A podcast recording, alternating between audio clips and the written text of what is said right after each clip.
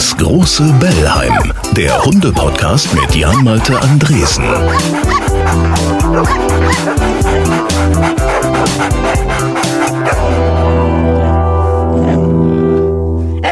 Ja, mach Sitz. Mach Sitz, mach Platz. Hallo und frohe Ostern. Falls ihr zu denen gehört, die immer sofort reinhören, wenn es den neuen Bellheim gibt, äh, dann ist heute Ostersonntag. Ist das nicht schön? Ihr habt es hoffentlich schön, habt den Osterbrunch hinter euch und das feiste Mal vielleicht schon abgelaufen bei der Hunderunde. Für alle, die später einschalten, einfach nur willkommen hier zur Folge 8 dieser kleinen Hunde-Podcast-Show. Mein Name ist Jan Malte Andresen, ich bin Radio- und Fernsehmoderator, aber das tut nichts zur Sache. Ich habe einen Hund und ich habe noch immer so viel zu lernen und zu fragen und dafür lade ich mir Gäste ein. Heute einen, der viele Jahre lang selbst der Gastgeber war und zu ihm kamen sie wirklich alle. Guten Abend und herzlich willkommen Ihnen zu Hause und ein ganz herzliches Willkommen meinen Gästen. Thomas Gottschalk ist zu Besuch. da davon. Ja, herzlich willkommen bei uns, Gerd Schröder. Uschi Glas. Michael und Ralf Schumacher. Altkanzler Helmut Schmidt. Ob er mit dem vielleicht auch über Hunde gesprochen hat, auch das frage ich gleich Reinhold Beckmann. Wir packen einen Song von ihm, aber auch die nächsten Hundesongs natürlich wieder auf Toffis Playlist. Ihr erfahrt, ob man Hundefutter auch selbst essen kann und TV-Hundetrainer Marc Lindhorst beantwortet eure Fragen, zum Beispiel, wie der Hund am besten im Auto transportiert wird, wieso manche Tiere Fahrradfahrer ankläffen und was man macht, wenn der Hund im Auto nervös wird. Sprechen wir nachher drüber. Jetzt aber erstmal ein herzliches Willkommen an den Fernsehmoderator, TV-Produzenten, Talkshow-Host, Sportkommentator, Sportmoderator, Sänger und Bandleader Reinhold Beckmann. Ja, moin, moin aus Hamburg. Hallo. Moin, moin. Äh, pass auf, ich fange hier immer an mit dem Hunde-Freundebuch. Es gibt diese Freundebücher nicht nur für unsere Kinder, die sie immer ausfüllen in der Schule. Es gibt tatsächlich für Hundebesitzer auch solche Freundebücher. Ähm, meine Gäste füllen da quasi das aus. Beruf, äh, was schreibe ich da rein bei dir? Den Beruf, ach, immer noch Suchender, schreibt er. Ist das so, ja? ach, naja, es ist ja, es sind ja so viele Zufälligkeiten des Lebens. Das mediale Leben hat ja eher keine Berufsausbildung. Nicht umsonst heißt der Studiengang, denn viele studieren ja irgendwas mit Medien. Bei mir war es damals in den Ende der 70er, Anfang der 80er. Ich habe das zwar studiert, aber nie abgeschlossen, Theater, Film und Fernsehwissenschaften. Ich hatte vorher schon einen handwerklichen Beruf gemacht. Auch das Germanistikstudium habe ich nicht mehr abgeschlossen, weil ich als Filmemacher irgendwie so ein paar Jobs hatte da im Jugendfernsehen des WDR und dann hatte das seine eigene Dynamik und ich musste akademisch da nicht mehr irgendwie mich noch weiter betätigen, dachte ich. Das passt jetzt alles nicht rein. Ich schreibe das mit dem Suchenden rein. Damit sind wir beim Alter in Menschenjahren. Und ich sage herzlichen Glückwunsch, 65 bist du tatsächlich geworden. Man glaubt es gar nicht. Ja, ich weiß, äh, aber es ist so. Wo steht deine Hundehütte? Schreibe ich Hamburg rein, ne? Ja, ja, schreib bitte Hamburg rein. Wie groß ist dein Rudel? Mein Rudel, ach, das ist so, ich lebe ja so ein bisschen nach dem alten Goethe-Prinzip Wahlverwandtschaft. Der Rudel, das, Rudel wird immer größer von Freunden, weil ich auch einfach mehr Zeit habe äh, und ein besserer Freund bin als früher, als ich noch so viel gearbeitet habe. Also äh, mach einen großen, mach ein, mach ein großes Rudel. Mach ich. Lieblingshund? Oh, das ist schwer. Ich verliebe mich ja immer wieder neu. Du willst jetzt irgendwie eine Rasse von mir hören. Nö, du kannst einen Namen reinschreiben, du kannst Rasse, wäre die nächste Frage. Ich schreibe Mein alles rein, was du ist möchtest. natürlich Lieselotte nach Ja. wie vor, obwohl sie gerade verstorben ist. Ja, müssen wir drüber sprechen gleich. Welches Leckerli funktioniert immer? Ja, es ist dann doch die Salami gewesen zu Hause. Aus dem Kühlschrank. Diese Macke bekomme ich bei meinem Hund nicht weg. Was ging bei, Bei Lieselotte? Lieselotte war Ja. es so, Lieselotte hatte eine Macke, sie konnte nicht alleine bleiben. Deshalb führte es dazu, dass Lieselotte mich immer begleitet hat, egal wo ich war. Das kam ihr gar nicht in den Napf. Sie war, hatte keine Lust mehr auf dieses Billigfutter da aus dem, aus dem Regal. Ja, du weißt schon. Dort, die werden, werden immer verwöhnter. Äh, Weil man immer sagt, Hund und Herrchen nähern sich an. Was habt ihr gemeinsam gehabt? Optisch, charakterlich? Ja, optisch war es auch so, ihre Schnauze ergraute und äh, im gleichen Moment ergrauten meine Haare und fielen auch noch aus dazu. Also es war, da waren wir ganz synchron. Ein paar sind noch da. Wir sehen dich jetzt gerade äh, so viel im Fernsehen, weil du eben dem neuen Album da bist. Werden wir auch noch drüber sprechen, unbedingt. Äh, Wenn ich mit dir, du hast es angedeutet, über Hunde spreche, dann geht es tatsächlich um Abschied. Und ich habe das in der letzten Folge mit Sarah Kuttner besprochen. Die hatte im Herbst einen Hund verloren.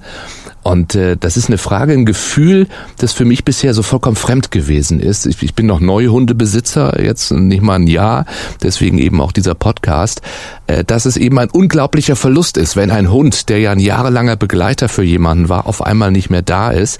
Bei Sarah war es ein großer Verlust, in ihrem Leid gab es aber diesen einen Trost, sie hat noch einen Hund. Du nicht mehr, ne? Lieselotte ist wann gegangen? Letztes Jahr September. Ähm, nach 14,5 Jahren, um Lieselotte zu beschreiben oder auch in der Kurzform Liese, wenn es ein bisschen strenger zur Sache ging, dann war es Liese. Ähm, und Liese, ja, war so eine Mischung aus Dackel, Jack Russell und noch irgendetwas. Sie war irgendwie schon so ein Dorfköter, aber von einem Witz, von einem Charme, pechschwarz, ähm, mit der kleinen Macke nicht alleine sein zu können ein Blick so charmant, so ins Herz gehend, dass es nicht nur mich immer erwischte, sondern auch alle Freundinnen und Freunde, die sagten, Lise kann gucken. Das ist, geht so tief rein, würde jetzt Udo Lindenberg texten an der Stelle, geht so tief rein. Naja, und es gab halt so unglaubliche Momente, die das auch so dokumentiert haben, ja. Wir sehen uns jetzt nicht, aber ich äh, möchte mir vorstellen, deine Augen leuchten, wenn du, wenn du von ihr erzählst. Ja, wir haben ihr deshalb auch ein Staatsbegräbnis gegeben. Wir haben sie äh, richtig begraben. Alle Freunde sind gekommen. Sie liegt in Hamburg-Jenfeld auf dem Tierfriedhof, hatte ein ganz edles Grab und wir haben eine richtig große Zeremonie gemacht mit Leichenschmaus danach, also mit äh, gutem Essen natürlich, dem entsprechenden Kuchen und Kaffee dabei. Und alle Freunde, die mit waren bei dieser Beerdigung, haben gesagt, das bleibt für ewig bei Ihnen in Erinnerung. Also so einen Abschied zu nehmen vom Hund und wir haben das richtig den Sarg eingelassen und ja, wir haben das richtig gut gemacht, glaube ich. Warum war dir das wichtig, das also in so einem großen Rahmen so ganz besonders zu machen?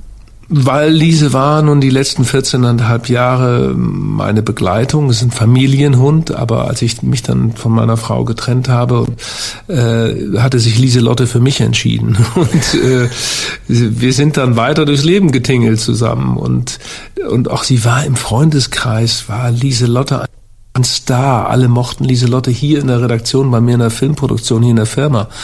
Jeder kennt Liese.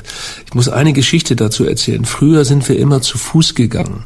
Von zu Hause hier in die Hohe Luftchaussee das sind, würde ich mal sagen, fünfeinhalb Kilometer. So strammer Spaziergang morgens. Sie kannte den Weg. Eines Tages, Jan Malte, hatte, ich hatte Lise gerade zu Hause abgegeben und bin dann wieder weggefahren und wusste, meine Frau kommt gleich zurück und das wird schon alles gut sein. Dann bekam ich eine Stunde später oder anderthalb Stunden später einen Anruf von meiner Redakteurin Katja Herr, die ganz aufgebracht irgendwie mich anrief. Reinhold, du musst unbedingt zurückkommen hier in die Redaktion. Äh, der Lise steht vor der Tür und ist völlig durcheinander. Ich habe sie schon reingeholt hier, die ist völlig durcheinander und sucht dich überall. Ich sag, Katja, das kann sich nicht um diese Lotte handeln. Ich kenne doch Lise, du kannst mir nichts erzählen. Nein, Katja, das geht nicht. Die ist, ich habe sie zu Hause abgegeben. Das kann nicht Lise sein du hast die, sie verwechselt mit einem anderen. Nein, jetzt hör mir zu, das ist Lieselotte, die steht hier und komm jetzt her und, du musst sie trösten, die ist völlig durcheinander. Da war Lise also ganz alleine durch die Katzenklappe erstmal raus und ist diese fünfeinhalb Kilometer und äh, es sind wirklich von dem Platz, wo wir damals gewohnt haben, Bebelallee, bis hin zur Luftchaussee hier. Ja. Es sind so viele lebensgefährliche Eben. Ampeln. Sie also wer Hamburg kennt, das ist ja für Menschen schon gefährlich. Ja, du sagst es. Und ist sie diese fünfeinhalb Kilometer wirklich alleine äh, zurückgegangen in die Redaktion, um mich ja. zu suchen. Das war natürlich eine so herzergreifende, rührende Geste von ihr. Und als ich da ankam, mein Gott, ja, da sind mir auch die Tränen runtergekullert und dann ja, sprang sie mich an und so. Sie, das können nur Hundebesitzer verstehen, was das für ein, ein Moment von Liebe, von Zuneigung, von Zutrauen ist. Absolut. Da war sie fünfeinhalb Kilometer gelaufen, ja. um mich wiederzufinden. Ja, mein ja. Gott. Ja, wie gesagt, ich, ich, ich komme da noch rein, ich lerne das alles, aber es geht so schnell. Also ich äh, habe ein paar Mal schon erzählt, bei mir Was war immer, hast du für einen Hund? Ich Was habe einen, einen zypriotischen Mischlingshund aus dem Tierschutz. Ja. Äh, es ist eine Mischung aus Labrador und Pointer, sagt man. Man weiß es ja nicht, was da noch so mhm. alles drin ist. Und Toffee heißt sie. Toffee. Und Eine ähm, echte Fee. Echte Fee, genau. Toffee-Fee haben wir auch gesagt. Am Anfang ist es nur noch mhm. Toffee. Und ähm, es ist genau wie du sagst und es geht ganz, ganz schnell. Ich habe immer gesagt, ein Hund kommt mir nicht ins Haus. Ich war immer der Katzentyp und dann, so wie das so ist, ne, wir haben ja jetzt die Zeit in dieser Pandemie, kommen wir holen uns einen mhm. Hund und seitdem Toffee da ist, da ist mhm. tatsächlich, wie du sagst, so viel Liebe. Stimmt auch die Beziehung. Einblick. Ja. ja, die schläft ja im Bett. Also das ja, ist ja. jetzt, ne, da. Aber Toffi schläft im Bett. Ja, ja, Toffi schläft im Bett. Hat Lieselotte oh, nicht im Bett geschlafen? Habt ihr das geschafft? Ich immer wieder versucht am Fußrand und so. Manchmal, wenn ich dann irgendwie ganz tolerant und geduldig war, war das mal möglich. Also ja, ja, ja da gab's, nee, nee, das ist also ich. Lise war ja eine große Jägerin noch. Die hatte natürlich durch dieses Dackelgehen, ja, das ist natürlich in ihr drin oder auch das Jack Russell Gen. Das war mein Lise zu Beginn schwer erziehbarer Hund. Ja. Und dieses, dass sie nicht allein sein konnte. Das haben wir nie weggekriegt in der Erziehung. Das heißt, sie hat dann, wenn sie allein blieb, die Türen zerkratzt. Dann kamst du zurück und du konntest du gleich den Handwerker bestellen. Mhm. Es ist, ja, sie hat das so durchgesetzt auf ihre Art und Weise, aber sie war ein schwer erziehbarer Hund. Und meine Frau ist damals verzweifelt und, und, und irgendwie äh, fand ich diesen Wahnsinn bei diesem Hund irgendwie ganz, ganz gut. Ich habe aber auch am Anfang gedacht, komm, der Hund muss wieder zurückgegeben werden, was du natürlich nie tust. Wir hatten damals noch einen zweiten Hund, einen Australian Shepherd. Und, aber Lise war einfach der Wahnsinn in den ersten zwei Jahren. Und dann veränderte sich das sozusagen. Dann wurde sie ein bisschen sozialer, menschensozialer. Äh, aber ansonsten hat die bei uns, ich weiß, im Garten hat sie, sie hatte so einen Killerinstinkt. Da lief mal ein Hase durch die Gegend, du, zack, war der weg, du. Gott nochmal. Das ist ja das, unsere Angst. Bei uns sind hier am Rheinufer äh, Schwäne und Enten. Ich habe immer Angst, dass eine Ente doch mal ein bisschen fußlahm ist ja. und dann dran glauben muss. Aber bisher ja, toi, toi, toi. Nicht als Hundebesitzer. Nee, das natürlich nicht. Erleben, ja. Natürlich nicht, natürlich nicht. Ähm, Australian Shepherd ist Tony gewesen, ne? War das war Tony. Familie genau. Und, ja. ja. Das hat aber nicht geholfen. Also Lieselotte war trotzdem, man würde mal sagen, wenn zwei Hunde da sind, die, die können miteinander und das funktioniert, aber trotzdem war, war Liese schwer erziehbar.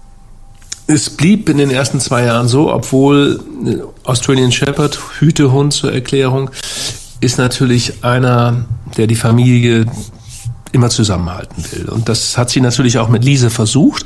Lise war völlig fasziniert, verliebt in Antonia, hat, weil das war der große Hund, der ältere Hund und die beiden waren hinreißend zusammen. Wenn du das siehst, wenn so zwei Hunde miteinander, weil sie sich so lieben und mögen, wenn sie dann anfangen zu spielen oder gemeinsam im Korb liegen, es ist großartig, das allein zu sehen. Und äh, als äh, Antonia irgendwann nicht mehr da war, wurde das mit der Erziehung von Lieselotte leichter. Dann war also der Bezug zu uns einfach stärker und dann entstand auch der, dieser starke Bezug zu mir komischerweise und auf einmal waren die Macken dann erträglich, bis auf die Tatsache, wie gesagt, dass ich nicht allein sein konnte. Ja.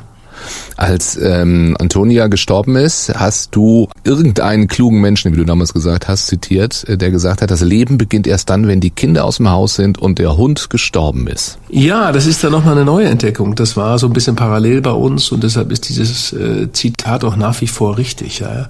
Und äh, genauso wie äh, ein Leben ohne Hund ist möglich, aber sinnlos. Ja, also dafür sind dann auch so Geschichten, die einen ja auch nicht mehr loslassen oder einen auch weiterhin begleiten. Ich kann mich noch an eine Situation erinnern, ich war auf Tournee mm, und waren, wir haben in Kassel gespielt, in Fellmar, und zwar so in einem ganz kleinen Theater, waren auch nur als Duo unterwegs, nur zu zweit, Johannes und ich auf der Bühne. Und dann war Lise wieder mit dabei und das ich wusste, wenn ich sie allein in der Garderobe lasse, ist das wieder ein Problem. Und normalerweise suchen wir uns dann jemand, der sich dazusetzt in der Garderobe und ein bisschen drauf aufpasst. Das war da nicht möglich. Du, ich fange mit dem ersten Song an zu spielen und auf, so, ich dachte, es läuft doch alles gut, super. Und auf einmal fangen die Leute an zu lachen. Und es handelte sich wirklich um ein Stück, wo man eigentlich nicht lachen konnte. Es gibt durchaus Stücke bei mir, wo man lachen kann, aber das war dazu nicht geeignet. Da bitte nicht. Denn, ja. Da bitte nicht. Und du, ich guck nach unten rechts und denke, das ist nicht wahr. Da steht neben mir auf der Bühne, guckt mich an mit ihren leuchtenden Augen, steht Lise da. Und ja, und die Leute waren natürlich schrecklich amüsiert. Habe ich denen erstmal die Geschichten von Lise erzählt und äh, ja, und dann habe ich mit Lise dann ein Abkommen getroffen, habe sie dann wieder langsam die Garderobe zurückgeführt, mir noch jemand gesucht hinter der Bühne, der sich um Lise kümmert und äh, dann haben wir das Konzert äh, fortgesetzt. Ja. Aber das, solche Sachen hat man laufend mit diesem Hund erlebt. Ja, ja. ja.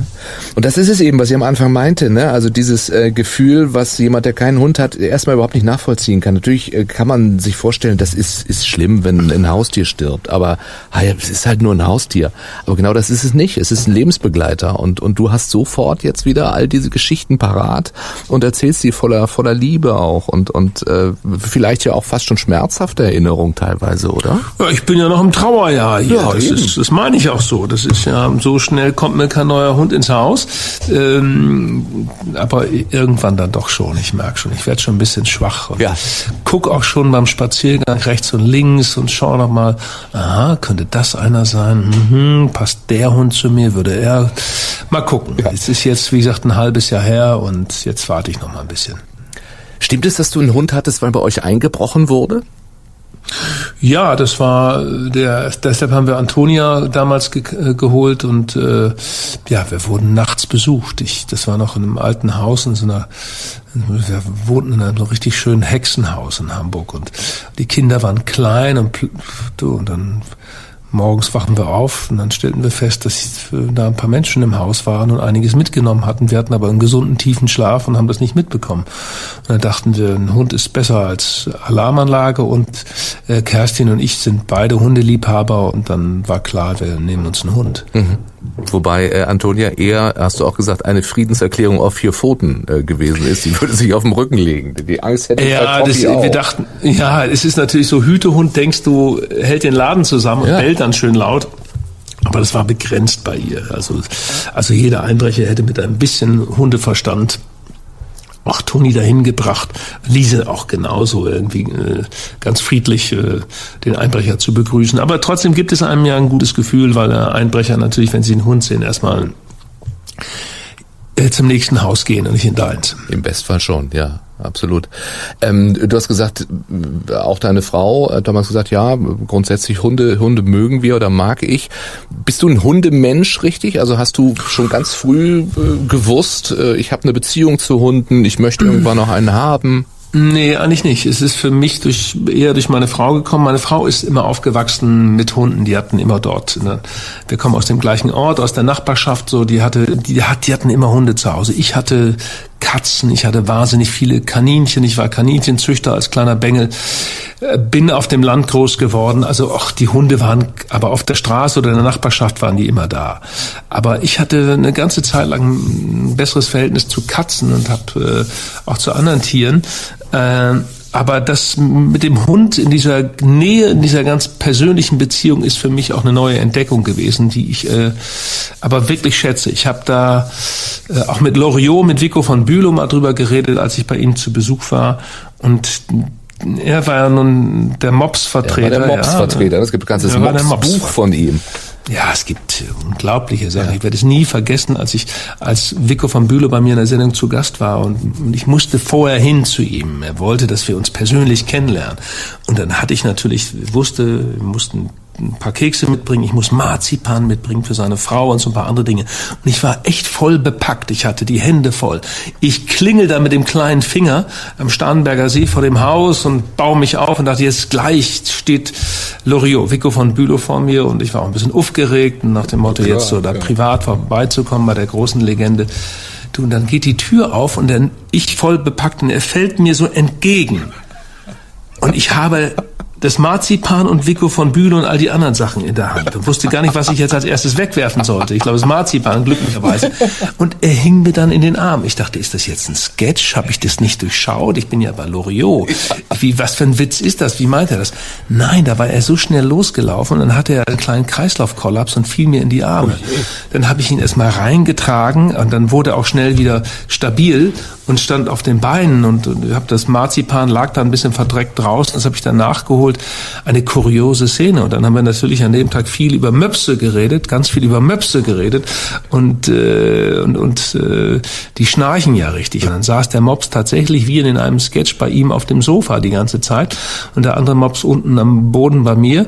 Und dann haben wir den ganzen Tag, wir wollten eigentlich die Sendung vorbereiten, dann hat er mir aber gesagt, Beckmann, Sie müssen Wagner verstehen. Wagner. Wagner ist das Größte überhaupt. Wagner, Sie müssen Wagner verstehen. Dann haben wir Tannhäuser und Rheingold und all das gehört. Ich hatte du, ich bin Hamburger, ich mag Johannes Brahms ja. und sowas und, und, und bin ein großer Bach-Fan, aber mit Wagner hatte ich es nicht. Ja, aber an dem Tag ja. habe ich mir das dann gefallen Aber man kann lassen. ernst bleiben, wenn man über Wagner und Tannhäuser redet und der Mops neben einem schnarcht. Ja, und, und Loriot da ist, du denkst, ist, denkst, es muss da jetzt auch wieder ein Sketch ja, sein. Ja, ja, ja aber der doch, der doch grundsätzlich eher ein ernster Mensch war, oder? Also, oder, ja, oder ja, er wollte eigentlich ja wirklich Dirigent werden, das ist ja das. Also das, der Komiker, der, der Alltagsbeobachter, der, der Zeichner und so weiter, das ist ja eigentlich eine, eine Flucht gewesen, weil seine tiefe Sehnsucht war eigentlich die Musik. Also das war sein Sehnsuchtsort, kann ich gut nachvollziehen. Das war sein Sehnsuchtsort und er wäre, glaube ich, lieber Dirigent geworden. Ja. Deswegen auch die vielen Sketche, die sich irgendwie um ja. Musik drehen und der Konzertbesuch. Wenn du so viele, und das hast du, so viele bekannte, berühmte, äh, wichtige Menschen getroffen hat, hast, ist ein Hund auch ein Türöffner für, für gute Gespräche? Auch wenn ich heute wieder eine Gesprächssendung machen würde, was ich aber jetzt mal ausschließe mit 65, aber es ist halt noch mit besten Erinnerungen verbunden. Und wenn es einen Phantomschmerz bei mir gibt des Fernsehmachens, dann zuckt es nicht, wenn ich irgendwie Fußball gucke, weil mir vorzustellen, am Spielfeldrand heute zu stehen und junge Millionäre zu interviewen, das zuckt nicht, aber dieses große, lange Einzelgespräch, was damals möglich war in den 16 Jahren der Talkshow, das ist schon etwas, was ab und zu so einen kleinen Phantomschmerz im unteren linken Zeh dann möglich macht. Also so einen Gast zu haben wie Loriot oder ich habe mich mal wahnsinnig auf Karl Lagerfeld gefreut, weil das war immer so ein Surfen äh, ins Ungefähre, ins Unbekannte. Ja. Nein, man konnte sich gar nicht vorbereiten, weil das war völliger Blödsinn. Es war sinnlos, sich irgendwie vorzubereiten. Man musste sich immer auf den Moment, auf die Situation einlassen und dann einfach sich trauen, äh, diesen Moment zu nehmen und da reinzufragen. Das, das war toll. Oder, oder auch wenn der alte Helmut Schmidt vorbeikam und man musste dann diese Pausen aushalten, dieses, diese beredte Stille, die da war, wenn er wieder einen Zug von der Zigar äh, Zigarette nahm und, und beim Inhalieren nochmal so tief nachdachte und so. Und dann bloß nicht dazwischen gehen, sondern das aushalten und dann wieder gezielt nachstechen, so mit der nächsten Frage. Das war, war schon großer Spaß. Und wenn ich heute so eine Sendung machen würde, dann würde ich so tun wie früher Robert Lemke. Dann würde ich Lieselotte, hätte ich dann einen Platz im Studio gegeben auf einem Extrastuhl, glaube ich. Dann würde ich sozusagen Lieselotte im Studio mit dabei haben. Ja. Also das heißt, sie war nicht dabei, wenn bei Helmut Schmidt unterm Tisch, das habe ich mich gefragt. Also, nein, nein, die war, die war oben dabei in der Garderobe, war immer gut betreut. Gut. äh, hast du ähm, sicher auch über Hunde gesprochen? Also wenn du jetzt, äh, Helmut Schmidt hat keinen Hund gehabt, nehme ich an. Äh, Karl Lagerfeld, war das einer mit, mit Hunden? Karl Lagerfeld war, glaube ich, da bin ich mir nicht so ganz sicher, aber ich glaube, dass das Karlchen hat ja immer eine Ästhetik für alles gehabt und auch für Tiere, für Hunde gehabt und so. Und ich könnte mir, ich bin mir nicht sicher, ob da irgendwie, ne, er hat eine Katze gehabt, er hat eine Katze ah, okay, gehabt. Okay, mit der Katze. Er hat eine Katze in Paris gehabt. Ja. Oh, Minouche. Ja, genau, er hat eine ah, Katze ja, gehabt. Von der hat er mir erzählt. Mhm. Jetzt habe ich's. Ja, der Job war das, glaube ich, ne, mit den vielen, vielen Hunden. Der hat, glaube ich, ganz, ganz viele Hunde. Wolfgang ist übrigens auch Wolfgang Job auch ein, ein, ein, ein hinreißender Talkgast, der die Gedanken zum Fliegen bringt und wo du auch manchmal nicht weißt, wo seine Gedanken gerade hingehen, aber es ist doch, es ist wunderbar. Okay. Ja gut, wird man mein Glück versuchen. Ähm, also bei Gesprächen wäre sie ganz gut gewesen, die Lieselotte. Äh, Fußball hast du gesagt, da juckt sich jetzt nicht im, im kleinen C, aber es ist natürlich ein ganz gewaltiger Teil deines Lebens, äh, unseres Lebens als Zuschauerinnen und Zuschauer. Mhm. Ähm, mit Lieselotte an Fußballplatz ging das. Also das, ich frage ja auch noch so als als neue Hundebesitzer, wenn man irgendwann mal wieder zu spielen darf, äh, weiß ich nicht, hier Sohnemann 18, ähm, kann ich mit mhm. Hund dahin gehen oder lass ich's besser? Kannst du natürlich gut machen. Du musst natürlich deinen Hund sofort auch in die Mannschaft integrieren. Du musst ihm sagen, bist du jetzt der Sechser, bist du der Linksaußen, bist du rechter Verteidiger. Es wird alles nichts nutzen. Liese wollte immer den Ball. Und das haben viele Hunde natürlich. Wenn du mit Hunden Fußball spielst und du, ja, sie wollen immer den Ball. Sie wollen immer den Ball Und wenn wir im Garten hin und her gekickt haben und so, das war einfach irre zu sehen. Diese Kondition, dieses, dieser kleine Hund, diese Mischung aus Ducklejack, Russell und irgendetwas anderes, von einer Besessenheit, ja. Ich meine, das war eine mentale Einstellung. Da kann die deutsche Nationalmannschaft sich mal eine Scheibe von abschneiden. Ja. Ach Mensch, Reinhold, schön. Ja, danke für diese schönen, schönen Hunde-Erinnerungen an Lieselotte. Ich wünsche dir, dass du eine würdige Nachfolgerin oder würdigen Nachfolger findest irgendwann. Eine Geschichte muss ich noch los. Ja, gerne. Eine Geschichte, die bleibt auch in Erinnerung. Also, weil du eben von den Einbrechern gesprochen hast. Es gab eine Situation nachts. Ich war allein zu Hause mit Liese. Und ich dachte, hier stimmt was nicht. Da war so ein Flackern, so ein Licht im Haus. Weißt du, wie als wenn jemand mit der Taschenlampe unterwegs ist. Und ich dachte, das gibt's doch gar nicht. Was ist hier los? Was ist hier los? Ich habe mich langsam aus dem Bett rausgeschlichen und dachte, Mist, der Einbrecher ist gerade im Wohnzimmer. Dann habe ich mich weiter vorgeschlichen, weiter vorausgewagt. Was mache ich jetzt? Ja, nehme ich irgendwie, nehme ich die Nudelkeule da, die, die Nudelrolle, irgendwas muss ich jetzt haben oder einen Stock, irgendwie muss ich doch. Und das Flackern, das Licht wurde immer mehr, bis ich dann im Wohnzimmer merkte, scheiße, der Fernseher ist an. Und Lise saß auf dem Sofa, da wo sie nie hingehörte. Sie saß auf dem Sofa. Und unter ihrer rechten Pfote war die Fernbedienung. Und sie hatte Geschmack bewiesen. Es war morgens um halb drei. Und sie hatte öffentlich-rechtliches Fernsehen mit der rechten Vorderpfote eingestellt. Es lief im dritten Programm des Norddeutschen Rundfunks. Ja. Und was guckte sie? Also nachts muss um die Zeit, weiß ich nicht. Hamburg-Journal. Helene Fischer. Nein. Es war ein Skandal. Ich habe gesagt, Lise, wir reden nicht mehr miteinander. das hast du nicht lange durchgehalten. Nein. Das glaube ich nicht. Ja. Trotzdem, und jetzt kommen wir zur, zur Musik, die äh, Reinhold Beckmann macht, äh, mit, mit großem Erfolg und mit großer Leidenschaft und mit sehr viel Gefühl, hast du, glaube ich, nie einen Song über Lise gemacht. Oder kommt in irgendeinem deiner Songs auch mal Lise oder ein anderer Hund vor? Es gab mal einen Entwurf für einen Song, äh, habe ich tatsächlich einen Text fertig gehabt, äh, aber dann merkte ich, das geht nicht, das funktioniert nicht. So eine Liebeserklärung an einen Hund war eigentlich alles durch. Das war so ein Country Shuffle, es war eigentlich war eigentlich alles durch. Und äh, ähm, hing glaube ich Lisa an meiner Haustür oder so. Es, aber es war dann zu banal. Es hat irgendwie nicht. Ich habe mich nicht getraut. Ich habe mich dann nicht getraut, es zu tun. Der Song ist geblieben. Äh, heißt ist jetzt ist auf keiner Platte, aber es wird live immer gespielt und der Song heißt jetzt Merle Perle aus Brake mit Hausnamen Schlake. Ja und äh, traf dich in der Freimarkt Krake. So, so geht es dann weiter. Das ist eine Geschichte von einer Landwirtstochter aus früherer Zeit, die wahnsinnig Trecker fahren konnte und ein verrücktes, wildes Wesen war. Also, das ist jetzt der Song. Ja, okay, das ist das klingt auch äh, unterhaltsam und äh, wie du sagst, es ist eine Hundeliebeserklärung, gibt es sehr viele. Ich habe ja auch Toffees Playlist bei bei Spotify, da sammle ich immer äh, Songs, die sich irgendwie um Hunde mhm. drehen.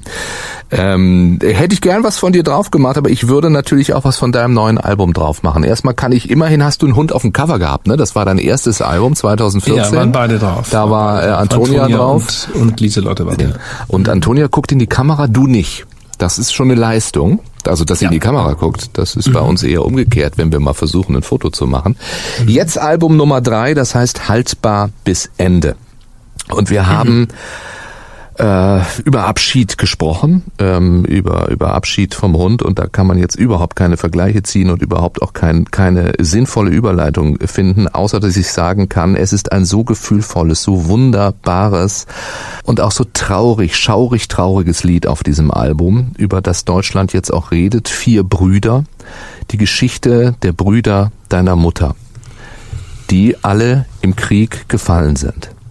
Ja, die sind alle vier nicht mehr nach Hause gekommen und äh, das ist eine Geschichte, die bei uns in der Familie ein bisschen unter der Haut steckt. Also meine Mutter hat immer davon erzählt. Sie hat auch ein Bild montiert, so eine Fotomontage gemacht mit allen vier Brüdern, dass sie gemeinsam auf einem Bild waren. Dieses Bild, dieses Foto hing bei uns in verschiedenen Zimmern und an Feiertagen saßen die gedanklich fast immer bei uns mit am Tisch. Und sie hat sehr oft vom Schicksal des Jüngsten erzählt. Willi ähm, der mit 16 noch abgeholt wurde, kurz vor Kriegsende. Und dann einige Monate später, er war dann gerade 17 geworden, wieder zurück nach Hause kam in einer Holzkiste. Da war also auch der vierte gefallen. Und sie hat ihm erzählt, er wäre noch ein Kind gewesen. Und er hatte sich unten im Keller versteckt, im Kohlenkeller, als die Feldjäger kamen und ihn dann abholten und hockte dort und heulte vor sich hin und war natürlich, ja, ein kleiner Junge, der noch eingezogen wurde. Und dieser immense Verlust von allen vier Brüdern, Alfons I. war 42, Heilige Abend in Stalingrad gefallen, Hans in Reschew, auch so eine absurde Schlacht in Russland. Und äh, Franz dann auf dem Rückweg nach Hause noch erschossen von Partisanen in Danzig. Also dieser große Verlust war immer Thema bei uns mhm. äh, in der Familie. Immer, immer präsent gewesen. Und ich glaube, du erlebst jetzt auch, in wie vielen Familien das präsent war über Jahrzehnte und auch bis heute, obwohl es so lange her ist. Ja, ich bin ja ganz überrascht, was da gerade passiert seit ein paar Tagen, seitdem wir dieses Video bei YouTube äh, hineingestellt haben oder reingestellt haben. Es melden sich wahnsinnig viele Familien, schreiben mir von ihren eigenen Schicksalen, von ihren eigenen Verlusten.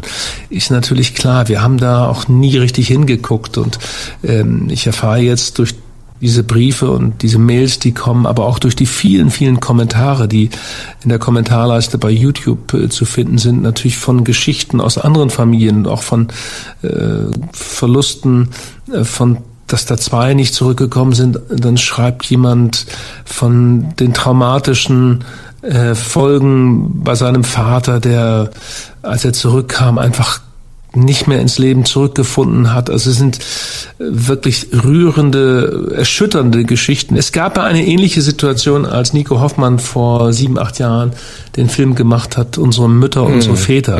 Mm, Und es ist da was zugedeckt einfach. Wir haben uns das nicht richtig angeguckt. Klar, es ist auch immer mit dem Schuldgefühl verbunden. Also wir haben diese, diese vielen Verluste in den Familien wirklich nicht angeguckt und ihnen kein Gesicht gegeben. Ähm, und da passiert jetzt was wohl mit dem Song, was ich in dieser Form, in dieser Ah, da, da habe ich gar nicht mitgerechnet, offen gestanden. Ja. Komm, lass uns einmal reinhören. Das Schöne ist, in diesem Podcast darf äh, Musik Ach, gespielt gut, werden. Und ja, super. äh, einmal, einmal Podcast. kleinen Eindruck.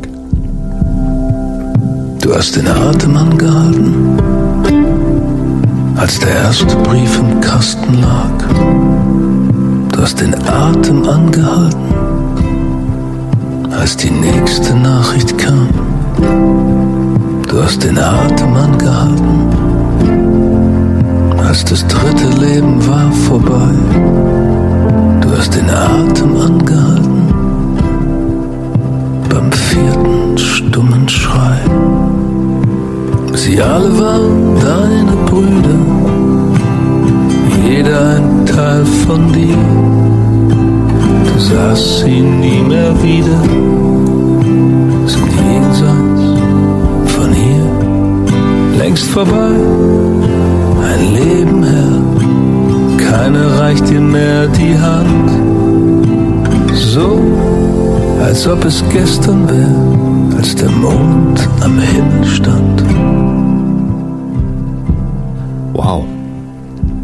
So als ob es gestern wäre. Mhm. Eben gesagt, es ist so lange her und ähm, es ist, ja, du sagst, es ist, es ist vieles zugedeckt gewesen, es ist äh, bei ja, vielen bis heute. Wir haben fast gar nicht mehr die Möglichkeit, ne, auch mit mit unseren unseren Eltern, sowieso den Großeltern darüber zu sprechen und das. Ja, das, auch weil das ist jetzt die Aufgabe unserer Generation. Ich sag mal, der, der der, die jetzt über 50 oder 60 sind, wie in meinem Fall, die Geschichten noch weiter zu erzählen.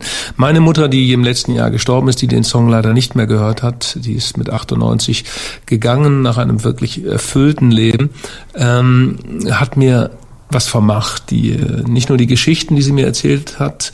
Ich habe da auch ein längeres Gespräch mit ihr gemacht, aufgezeichnet. Mal gucken, was ich da noch mitmache.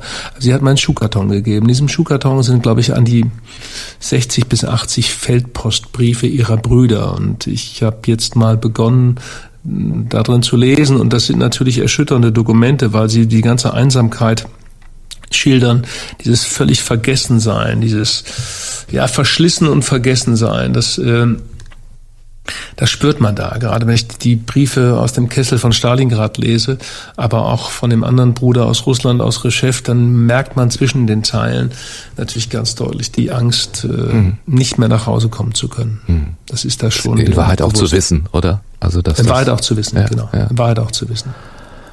Bin gespannt, was du draus machst. Ähm, ja, ich muss mal gucken. Also ja, es, ist, sind kommen jetzt einige aus den Ecken und fragen, Mensch, willst du darüber nicht was schreiben? Willst du das nicht anders aufarbeiten nochmal?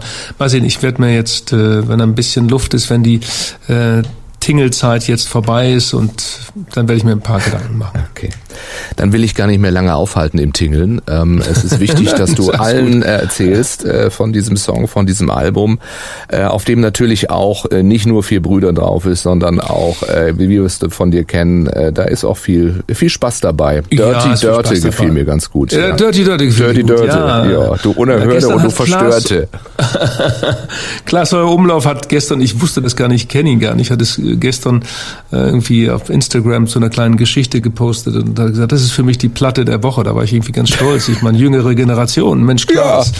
super. So jung ist ja auch nicht mehr. So jung ist ja auch nicht mehr, aber cooler Typ natürlich. Und das ist, es ist das mhm. Album. Ich erkläre es jetzt hier auch in der Hundewelt zum, zum Album des Mensch, Monats. Malte, Guck mal, ha? da kommt so ein alter Sack wie ich. Klaas Album der Woche hier im Podcast, ja, von Millionen gehört, Album des Monats. Ach, was sage ich, des Jahres. Reinhold, ich wünsche dir alles, alles Gute. Ähm, ich ich, ich freue mich, wer, werde das immer hören hier, äh, die Musik, äh, werde auch diesen Podcast immer wieder hören, weil ich merke, irgendwann werde ich auch mal über Toffi so warmherzig erzählen können, wie du es über Lieselotte getan hast. Toffi ist jetzt wie alt? Toffi ist äh, 18 Monate alt und wir haben sie seit äh, 10 Monaten haben wir sie. 18. Du hast also Jan Malte, du hast ein ganzes Hundeleben noch vor dir. Ich habe noch ein Hundeleben vor mir. Das mit allem, was dazugehört. Jetzt kommt die zweite ja. Läufigkeit. Du weißt, wovon ich rede. Na dann viel Spaß, ne? Reinhold, danke dir. Kommen Sie gut durch die Woche, machen Sie es gut. Tschüss. Abschied war ein großes Thema in der letzten Folge ja schon mit Sarah Kuttner und eben nochmal mit Reinhold Beckmann. Ich habe eine echte Musikrarität gefunden, ein wunderschönes Hundeabschiedslied von Miley Cyrus gibt's gleich. Lasst uns erstmal über gute Ernährung reden. Und ja, es ist Werbung, aber eine, die wirklich von Herzen kommt. Erst einmal, weil das Zeugs der Toffee schmeckt, dann, weil die Frau, mit der ich jetzt spreche, von Anfang an die Bellheim-Idee gut fand, an sie geglaubt hat und sofort gesagt hat, ich bin dabei, ich unterstütze euch. Und last but not least haben wir jetzt jede Woche immer was von diesem Mr. Fred gehört. Da kann ich ja durchaus auch mal kurz nachfragen. Bei der Chefin, Beate Rank. Hallo Beate. Hallihallo. Bist du jetzt Mrs. Fred oder? Ähm, ich bin immer noch Beate. Mr. Fred äh, kommt so ein bisschen aus bester Freund des Menschen, ein bisschen gespielt äh, mit den Buchstaben und geschaut, äh, welche Domains und Markenrechte frei sind. Und da kamen wir dann zu Mr. Fred. Und es kommt auch gut an. Ja. Ähm, Leute können sich das gut merken, das ist schon mal positiv, ja. würde ich sagen. Aber ganz professionell angegangen dann, also wenn von wegen, welche Domain ist noch frei und, und wo gibt's Markenrechte, das zeigt, ihr, ihr seid natürlich professionell auf jeden Fall, aber das ist ja. schon Start-up, ne? Also ihr habt irgendwann gesagt, komm, wir machen jetzt in Hundefutter oder was ist die Geschichte dahinter? Äh, ja, Start-up, so richtig Start-up, wie man das so kennt. Jeder macht alles und ähm, es geht alles viel zu schnell.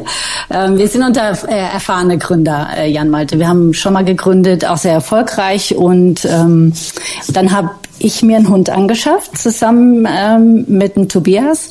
Und ähm, der Hund ist krank geworden. Und dann kamen zwei Sachen zusammen. Ähm, Unternehmer, die nach einer neuen Herausforderung suchen und ein Hund, äh, wo man einfach merkt, der hat andere Bedürfnisse, als wir das bisher dachten. Und dann kamen so zwei Sachen zusammen und dann haben wir gesagt, okay, äh, woran liegt das, dass der Hund krank ist? Dann sind wir sehr schnell aufs Futter gekommen und dann kommt der Unternehmer und sagt, aha, äh, woran liegt das? Futter, äh, ist da ein Markt? Ah, da ist ein Riesenmarkt. ja. Und dann hat man halt geschaut, dass man das professionell angeht. Also wir haben das jetzt nicht aus der Schublade geholt, das Rezept und einfach mal ein bisschen rumprobiert, sondern haben uns da auch professionelle Hilfe in Form von einer Fachtierärztin für Tierernährung dazu genommen Ja. und haben das erstmal ganz professionell analytisch aufgebaut, bevor wir da irgendwas produziert haben. Eben, also das ist jetzt nicht irgendwie am Reißbrett entstanden, sondern schon aus, aus der Suche nach einer Lösung. Das ist ja sowieso Ja. immer ganz toll. dass als, als Höhle der Löwengucker weiß ich, wenn man eine Lösung anbietet, dann kommt man schon mal viel weiter. Und eine Story Ja. dahinter ist auch wichtig. Und der Hund als Story Ja. natürlich. Was habt ihr für einen Hund? Einen schwarzen Labrador ist die Genie, äh, fünfeinhalb und äh, liegt äh, mit mir hier im Büro auf, ihrer, auf ihrem Platz und äh, ist unser Bürohund. Bei euch geht das ja, wenn ihr die eigenen Chefs seid, geht das. Müssen wir einmal auch mal eine Folge eigentlich drüber machen über Bürohunde. Wusstest du, dass es einen Bundesverband äh, der Bürohunde Deutschland gibt? Seid ihr schon Mitglied? Nein, sind wir noch nicht. Gibt's doch nicht. Gibt's ich weiß, dass es einige Hashtags gibt. Ähm, ich weiß, dass äh, Zalando zum Beispiel äh, für die Bürohunde einen eigenen Social Hashtag hat, mit dem man die suchen kann. Solche Dinge weiß ich, aber das weiß ich, wusste ich jetzt nicht. Ach so, nee, Müssen wir ich- beitreten. Ja, ja, ich habe auch schon überlegt, hier mit unserer Firma, Bause Toffi ist ja auch äh, ein Bürohund und bringt hier alles durcheinander immer wieder. Es liegen überall Knochen rum, abgenagte und Spielzeug und da müssen die Mitarbeiterinnen und Mitarbeiter dann auch durch, weil wenn die Chefs den Hund mitbringen, haben sie ja keine andere Wahl. Ja, aber die freuen sich hier alle und ähm, ganz witzig, auch in Meetings, Genie liegt dann immer unterm Tisch und auf den Füßen der Gäste. Ähm, ich muss sagen, das entspannt die ganzen Atmo die Atmosphäre im Büro und lockert das immer ganz gut auf. Ja, also ich bin ganz happy, dass So, und wer damit nicht klarkommt, der muss halt einfach gehen. So einfach ist das. Hire and fire in diesen Zeiten. Ja, ja, sie werden jetzt gar nicht eingestellt, ne? Muss man genau. auch mal sagen. Grundvoraussetzung ist die Liebe zum Tier. Eben, genau. Erste Voraussetzung. Ähm, Gini ist jetzt immer gesund, seit sie Mr. Fred ist, nehme ich an. Was ist das Besondere? Ich meine, Futter gibt's ja nur wirklich äh, überall. Für mich ist das alles noch neu, sage ich immer. Wir haben nicht mal ein Jahr. Unsere Toffee, äh, hier wird mal gebarft, dann wird mal was Billiges geholt, dann wird was Teures geholt, was mit, äh, weiß ich nicht, Getreide und ohne Getreide. Was ist das Besondere an Mr. Fred? Ich fasse es immer in drei Sachen zusammen. Zum einen ähm, sind wir Hersteller. Bei uns wird das, wir produzieren das Futter selber. Das ist schon mal nicht selbstverständlich. Ich würde sagen, 90 Prozent der äh, Hundefuttermarken und Artikel, die du in findest, sie sind nicht selber produziert, sondern werden ähm, in Private Label von großen Unternehmen für die Marke äh, Ah, hergestellt. Okay, also ein großer macht das und dann mache ich irgendwie meinen Kleber Dann- drauf und sage, das ist genau, jetzt meins, genau. aber in Wahrheit äh, hat jemand anders mit einem anderen Label das gleiche Futter. unter Umständen. Mhm. Ähm, und dann kannst du natürlich nicht die Qualität sicherstellen. Das Ja. heißt, bei uns, äh, wir machen den Einkauf selber, ähm, dann verarbeiten wir das selber und füllen es selber ab. Das heißt, ich habe Zugriff auf alle Produktionsprozesse und kann dafür und kann dafür sicherstellen, dass die Qualität am, am Ende auch stimmt. Ne? Mhm. Säule 2 sind die äh, Zutaten und die Qualität der Zutaten. Verarbeiten in Hundefutter darf man viel. Ähm, die Frage ist, was möchte man verarbeiten? Und ähm, bei uns gibt's halt alle Zutaten nur in Lebensmittelqualität. Ähm, wir verwenden nur hochwertiges Muskelfleisch und das wird gewolft und dann gemischt mit ähm, Obst und Gemüse, äh, Öle kommen dazu. Dann verpacken wir das. Das ist die dritte Säule. Unsere Verpackung ist halt sehr unique. Also wir haben ein Tetra Ricat. Das ist also ein Produkt von Tetra Pak. Das es- kennt jeder von seinem Genau, sieht ein bisschen Mischkarton, aus ne? wie so, wie so kleine Mini-Milch, nur mit Hundefutter drin oder weiß ich, wie so ein Sahneding. Man muss aufpassen, wenn Ja, man es im Kühlschrank hat, ja. dass, ne, wenn man jetzt Kaffeesahne rausholen will, nicht aus Versehen äh, Hundefutter in Kaffee macht. Aber da es ja Lebensmittelqualität hat, wäre es egal. Nur der Kaffee schmeckt ein bisschen anders. Ja, du kannst es essen, wirklich. Da passiert dir gar nichts. Und ähm, ich bin jetzt das falsche Beispiel, weil ich vegan äh, esse, aber meine Kollegen haben das in Schweden. Bei Tetra Pak haben wir einen Testlauf gemacht mit unserem Rezept und dann hat der Koch von Tetra Pak hat unseren Mitarbeitern dann ähm, aus den Resten äh, ein Mittagessen gekocht. Also Ach, geht. guck an. Ja, okay. Ja, das wäre das wär natürlich eine Frage. Da hätte ich jetzt auch gefragt. Also würdest du dein Futter selber essen? Da würde sicher wahrscheinlich, die meisten würden sagen, ah, nee, lass mal besser. Ich habe irgendwann mal so ein Leckerli probiert, weil ich finde, die sehen immer sehr lecker aus. Das ist ein bisschen wie so Beef Jerky, was sonst teuer ist. Äh, aber es schmeckte dann doch sehr anders und es war nicht schön. Aber so wie du sagst, was da drin ist, also theoretisch ginge das, aber ist für einen Hund. ist für einen Hund, ähm, weil du sagst, das könnte man verwechseln. Das ist auch der Grund, warum bei uns auf der Verpackung ein Hund drauf ist, weil wir das auf das wollen wir natürlich nicht, dass äh, der Mann abends, äh, nachdem er aus der Kneipe kommt, das geht ja im Moment nicht, aber wenn er dann nachts noch einen Hunger verspürt, äh, dann die Packung löffelt Packung und, sich freut, dass es so lecker schmeckt. Ja, eben, aber wenn, wäre es egal. Und es Ja. ist tatsächlich echt praktisch. Also ich habe ausgedacht, was, was ist das? Da soll Hundefutter drin sein, aber äh, man kann das aufreißen oben, ne? man knickt das so ein bisschen, reißt Ja. auf, dann kommt's Ja. raus. Und ich sage es gerne nochmal, nicht nur, weil ihr hier Werbekunden seid, ja, und weil ihr vielleicht auch 2,80 Euro bezahlt dafür. äh, Toffee schmeckt's echt gut. Es, es ist einfach so. Deswegen kann ich guten Gewissens sagen, äh, kann man empfehlen. Also Toffee sagt das, lässt sie ausrichten. Ja, vielen Dank, lieben Gruß an Toffi. ähm, was eins der ähm, meistgenannten Feedbacks unserer Kunden ist, dass es auch gut riecht. Also du machst es auf und es ist kein unangenehmer Geruch, der die Nase steigt. Du musst das nicht auf dem Balkon machen oder auf Terrasse, sondern du kannst das Mit spitzen Fingern anfassen und sagen, Ja, so also- Hund, isst du mal draußen. ja, es riecht so streng. Ähm, Beate, ich meine, viel Erfolg kann man euch immer wünschen. Ne? Das darf gerne noch mehr werden, nehme ich an. Wer etwas wissen möchte über Mr. Fred, findet euch im Netz, bei Instagram und überall. www.mrfred.de und auf Facebook, äh, Instagram, äh, TikTok jetzt auch neu und ähm, ja, schaut vorbei. Äh, unser äh, Papifutter kommt Ende April auf den Markt. Äh, auf die, für alle neue äh, Neubesitzer von Hunden. Äh, Kommt vorbei. Muss man für alle, für alle, die ganz neu im Hundegeschäft sind, sagen, Papi sind die ganz klein. Das ist jetzt nicht Papi Ja. von Mami, ne? Das ist ja, weil das Nein, war nein, ja dann Papi wieder der Mann, der abends aus der Kneipe und so. Okay, Papi mit U geschrieben und das gibt's jetzt neu. Richtig, das gibt's neu. Und dann kommen die Wildsorten auf den Markt. Äh, Das ist ähm, natürlich auch interessant ähm, für alle, die den Rind, Huhn und Pute äh, nicht ausreicht. Werbeblock Merp Ende. Aber wie gesagt, mit Überzeugung, Beate, vielen, vielen Dank. Ich äh, wünsche dir alles Gute. Wir hören sicher bald wieder voneinander und viel, viel, viel Erfolg. Lasst euch schmecken. Vielen, vielen, vielen Dank und dir auch mit deinem ähm, Podcast. Viel Erfolg weiterhin. Werden wir hoffentlich haben. Und wenn ich wir sage, dann gehört sie unbedingt dazu. Unser äh, ja noch recht junges Hunderudel hier in Köln hat drei Mitglieder. Toffi, mich und natürlich Frauchen, Jenny, die ist gleichzeitig Toffis Frauchen und mein Frauchen.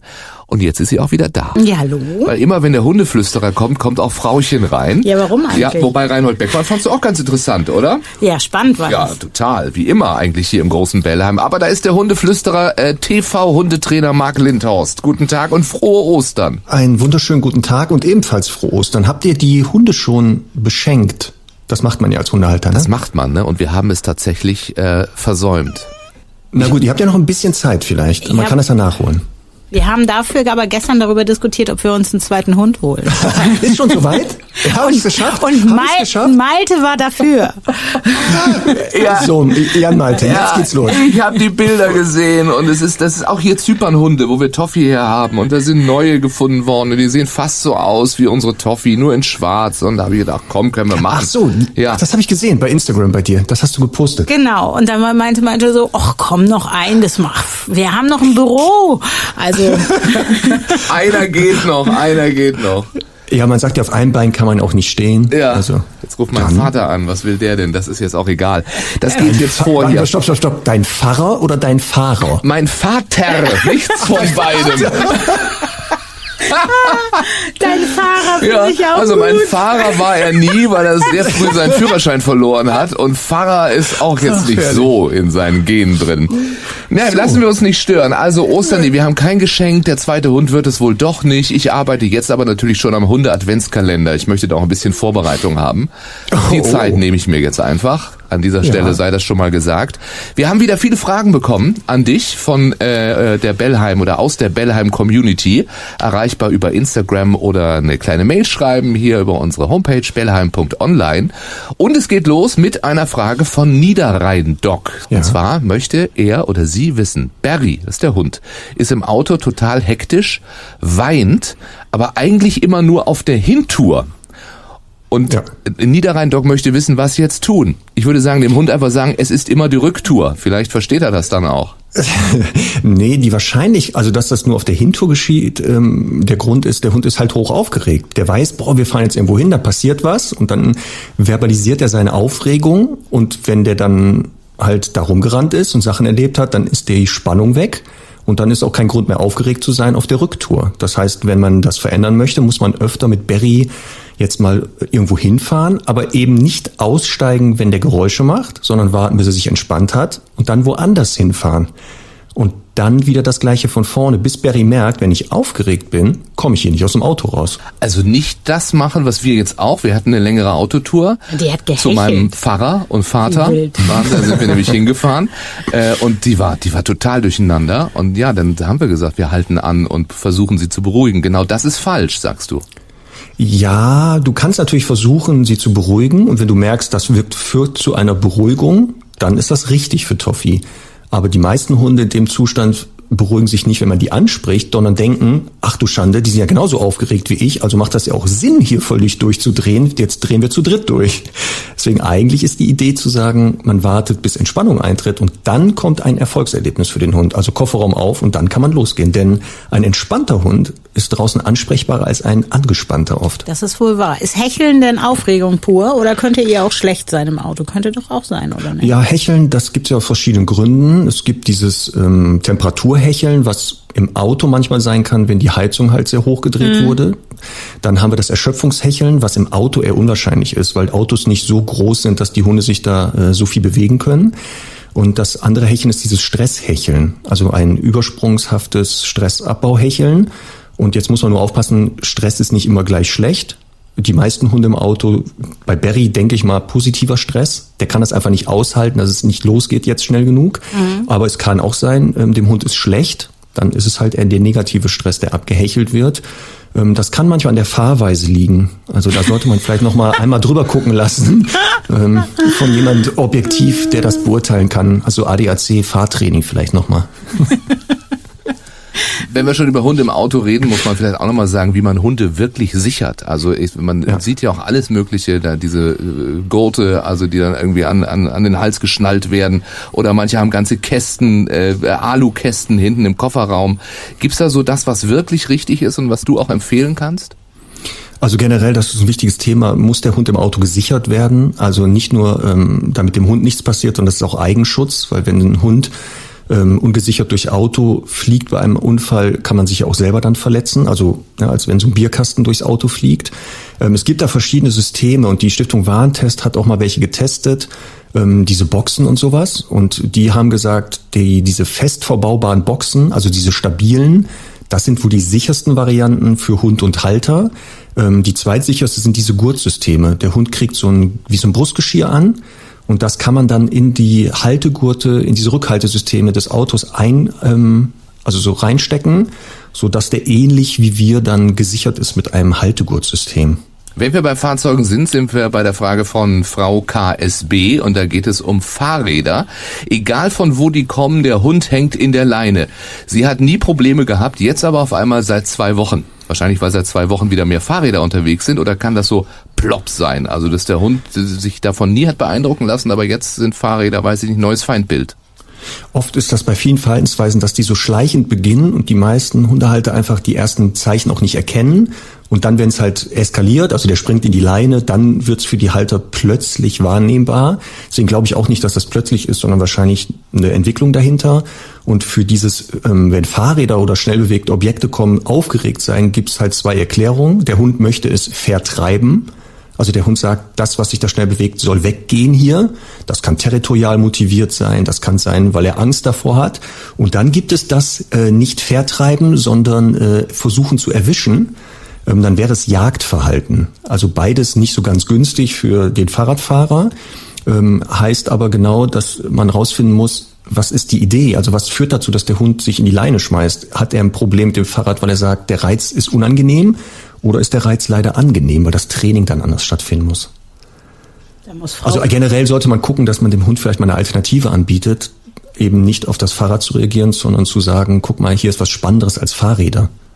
Möchtest du was sagen? ich habe ich hab gerade überlegt die ganze Zeit, ob ich jemals neben Toffi Fahrrad fahren kann und dachte so, äh, ich glaube nicht. Ach so, mit ihr Fahrrad fahren meinst du? Ja. Also sie läuft nebenher. Ja, ja. Doch, doch, doch, doch. Das ganz, das ähm, setzt ja nur voraus einmal, dass die gesund ist, also dass sie keine Herz-Kreislauf-Probleme hat, im Gelenkapparat keine Probleme. Und dann musst du erstmal anfangen, Fahrrad mitzunehmen auf den Spaziergang, dass du es schiebst, also einfach nur ein fa schiebendes Fahrrad und ihr jetzt beibringen, wo sie zu laufen hat. Also, dass sie weiß, wenn das Fahrrad dabei ist, läufst du nicht irgendwo, sondern immer rechts von mir weil abgewandte Straßenseite später. Ähm, und ich würde immer gucken, dass die so auf der Höhe der Pedale nachher lernt zu laufen. dann ist die weder vorne noch hinten und dann hat man gute Einwirkmöglichkeiten auf ähm, Toffee. Aber das beginnt im Schieben. Also das ist erstmal mit dem Schieben fängt man damit an. Ich glaube, die holt mich vom Fahrrad bei jedem Hund, den sie sieht. Aber ich, Ja, das- ich, ich würde das ja. gerne probieren. Ich, ich ver- versuche das zu trainieren. So wie sie uns bis heute auch äh, hinter sich herzieht, wenn sie, wenn wir nur laufen, äh, wirst du eine Geschwindigkeit erreichen auf dem Fahrrad, die du vorher noch nie hattest. Das ist Ja, das Schlittenhund-Phänomen. Ja, ja. Aber die, die, die handelsüblichen Fahrräder sind aber nicht gedacht, dass der Hund dran zieht. Vor allem die Bremsen nicht, habe ich gehört. Ja, also Köln-Bonn in fünf Minuten wäre kein Problem, glaube ich, mit Toffee. Ja, ja. So, Pepe, Pudel. Achso, ja? Nee, mach weiter. Ich kann das schneiden. Nein, was wolltest du wissen? nein, Bitte, was wolltest du nein. wissen? Nicht, dass sich hier am Mikrofon ein Ehestreit entwickelt. Hau raus. Was? Ich habe noch eine Frage von Pepe Pudel oder Pudel Pepe. Warum Pepe mit seinen 19 Monaten aggressiv ist bei Rüden, die etwa so ein halbes Jahr alt sind, bei Älteren aber nicht. Es kann sein, Pepe befindet sich ja in einer Entwicklungsphase, der ist vielleicht noch nicht ganz fertig und ähm, versucht etwas zu kompensieren. Bei jüngeren Hunden kann er es besser als bei älteren. Da hat er vielleicht, wenn er mal gockelig durch die Gegend gelaufen ist oder dachte Muskelshirt, Goldkettchen, ich bin der Tollste, hat er festgestellt bei älteren Rüden, dass die das nicht zulassen und jüngere aber, weil sie halt meistens ja noch äh, auch kräftig nicht genug sind und selber noch nicht fertig, versucht er halt dieses Phänomen weiter zu zeigen. Das glaube ich, das ist die Erklärung. Also Erfahrungswerte hat er gesammelt. Ich finde das Bild sehr schön. Goldkettchen beim, beim Ja. Rüden. Ja, das kennst du ja. Sein Moped fährt 30, nenn mich Zorro. Also, So, und hier noch. Ich ja? finde, ja, das möchte ich gerne vorlesen, weil meine Mutter hat auch auf Instagram geantwortet, anstatt die Frage einfach so zu stellen. Ist doch süß, oder? Das ist sehr süß. Ich wollte Ich sie find jetzt das anonymisieren mit LKL aus B. Aber Ach, gut, das Quatsch. ist deine Mutter, Also meine ist- Schwiegermutter. Genau. Ja. Die hat eine achtjährige Hündin aufgenommen, ein Coton de Tuliard. Sch- Spricht man das wirklich so aus? Aber Ich habe das mal so gehört. Ich werde mal Französisch. Ich habe gerade äh, Menschen im Training, die aus äh, Frankreich kommen. Ich frage die mal Ja. nochmal. Wie auch immer, Zur der ist also Erklärung, schon das sind acht. so kleine weiße Hunde, wo du äh, die, die Härchen äh, schön zum Zöpfchen binden kannst Ja, am ja, Kopf. genau. Mhm. Muss man mögen. Ja. Muss man mögen. Ja, auf jeden Fall, wenn wir mit dem Hund spazieren gehen, bellt der jeden, wirklich jeden Hund an. Die Frage ist, kann man ihm das noch mit acht aberziehen? Das Alter ist äh, selten verantwortlich dafür, ob man einen Hund noch trainieren oder das Verhalten verändern kann. Also wir ganz in ganz hohem Alter, wir sprechen jetzt hier von 15, 16, werden vielleicht Verhaltensweisen nicht veränderbar sein, aber mit acht, ja, glaube ich, ist das veränderbar. Hier ist ja auch die Frage, warum bellt die Hündin jeden Hund an? Für das Bellen gibt es unterschiedlichste Gründe. Der, ganz viele Hunde an der Leine bellen, weil sie Hunde total super finden und weil die Leine dran ist, äh, nicht an die Hunde rankommen und dann so frustriert sind, dass sie ihren Frust abbellen. Also hier ist die Frage zum Beispiel, wenn deine Mhm. Leine deine Mama, oder keine Leine, beides. Sie bellt jeden Hund Ach so. Auch aus Okay. dem Auto, aus dem, also überall. Also auch im Freilauf. Ah, Auch im Das heißt, Freilauf. Sie, okay, dann, rennt würde sie auf den Hund zu und bellt den an. Wobei Lauf Okay, ist dann ein großes Wort bei diesem Hund mit den kleinen Beinen.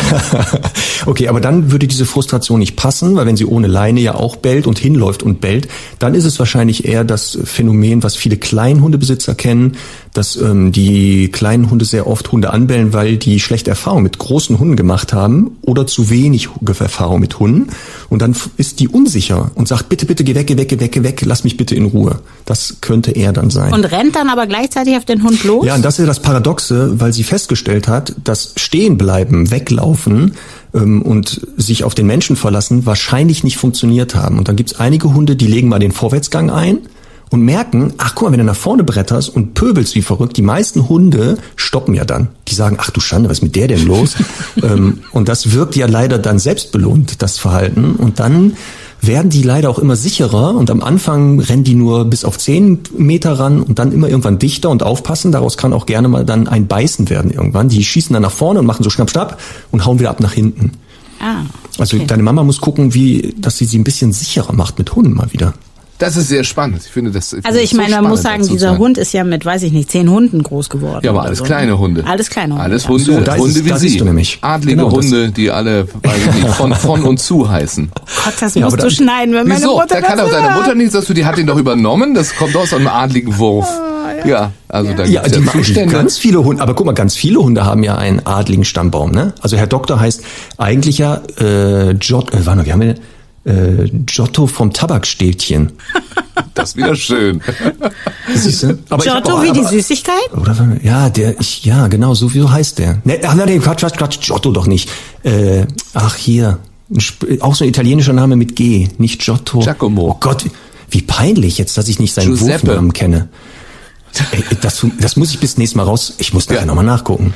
Ja, weil das wirklich so ist. Wir rufen den ja gar nicht so. Das ist Giovanni. Ja, Dann wäre es ja, Giovanni. Il- dann wäre es ja Il Dottore, nicht der Herr Richtig. Doktor. Aber ist auch nicht schlecht, Il Dottore. Wir hatten mal eine Ja, ja. Katze, die, äh, die wurde gesiezt konsequent zu Hause von meiner Mutter. Das war Herr Bubser und es wurde immer nach Herrn Bubser gerufen. Das finde ich auch schön. Ich wollte ja Toffifrau Mahlzahl oder so ähnlich nennen, das wurde mir verboten. Ja. Ja, aber Toffi kannst du ja auch noch adeln, nachträglich, weil oft hört die wahrscheinlich, die denkt wahrscheinlich, sie ist artig, sie hört ja öfter Toffi runter vom Sofa. Das ist ein ganz altes Adelsgeschlecht bei Hunden, runter vom Sofa. Marc, runter, raus aus der Leitung.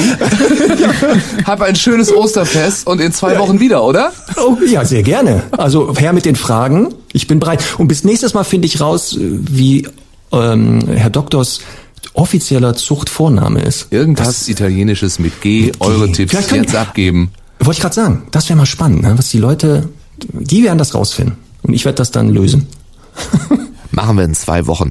Ich entlasse euch gleich wieder ins Osterfest oder in den Alltag, aber nicht ohne euch noch zwei Hundesongs mit auf den Weg zu geben. Songs über Hunde, alle gesammelt ja auf Toffis Playlist bei Spotify, die könnt ihr da abonnieren. Wobei diesen Song, den können wir jetzt nur auf Insta teilen, den gibt's nämlich gar nicht auf Platte, auf CD oder irgendwo im Stream. Es ist Miley Cyrus Liebeserklärung an ihre Martha Jane. Und das passt, weil wir mit Reinhold Beckmann und ja letztes Mal mit Sarah Kuttner schon über Abschied gesprochen haben. Wie ist das, wenn man seinen Hund verliert? Die Miley hat viele Bilder ihrer Martha Jane zu einem Video zusammengeschnitten, hat ihr ein Lied geschrieben und es wird jedem klar, sie vermisst ihre Martha Jane wirklich von Herzen.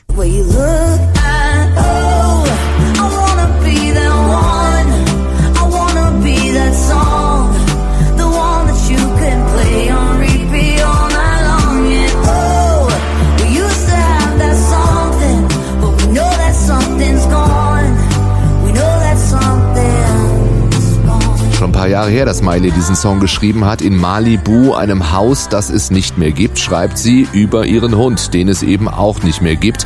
Vieles habe sich mit der Zeit verändert, vor allem sie selbst. Musik ist ihre Medizin und dieser Song dreht sich um Verlust und Herzschmerz und den hat sie nach Mary Janes Tod eben erleben müssen. Wie gesagt, den Song gibt's nur bei Insta bisher, habe ich euch geteilt in den Show Notes auf Bellheim Online.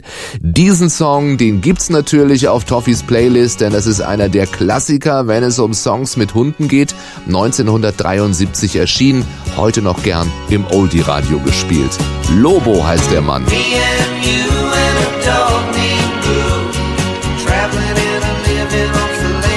So, und was ist die romantische Hundegeschichte dahinter? Eigentlich überhaupt keine. Lobo hat mal erzählt, er hatte den Song fertig. Es sollte um eine Reise mit einem Mädchen gehen. You and Me, die Zeile war fertig, da muss man erstmal drauf kommen.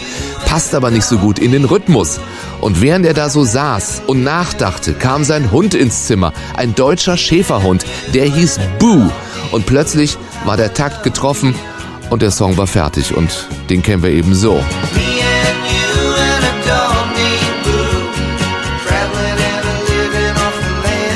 Sind eben nicht immer nur die romantischen Hundegeschichten. Manchmal kommt der Hund auch nur zur rechten Zeit ins Zimmer. So, und weil ich sehe, dass Toffi auch gerade kommt, gleich wieder an die Tür springt und damit sagt, geh mit mir gefälligst eine Runde, machen wir Schluss mit dieser Podcast-Hunderunde. Danke, dass ihr dabei wart. Habt eine schöne Zeit. In zwei Wochen hören wir uns hoffentlich wieder. Bis dahin, bleibt gesund.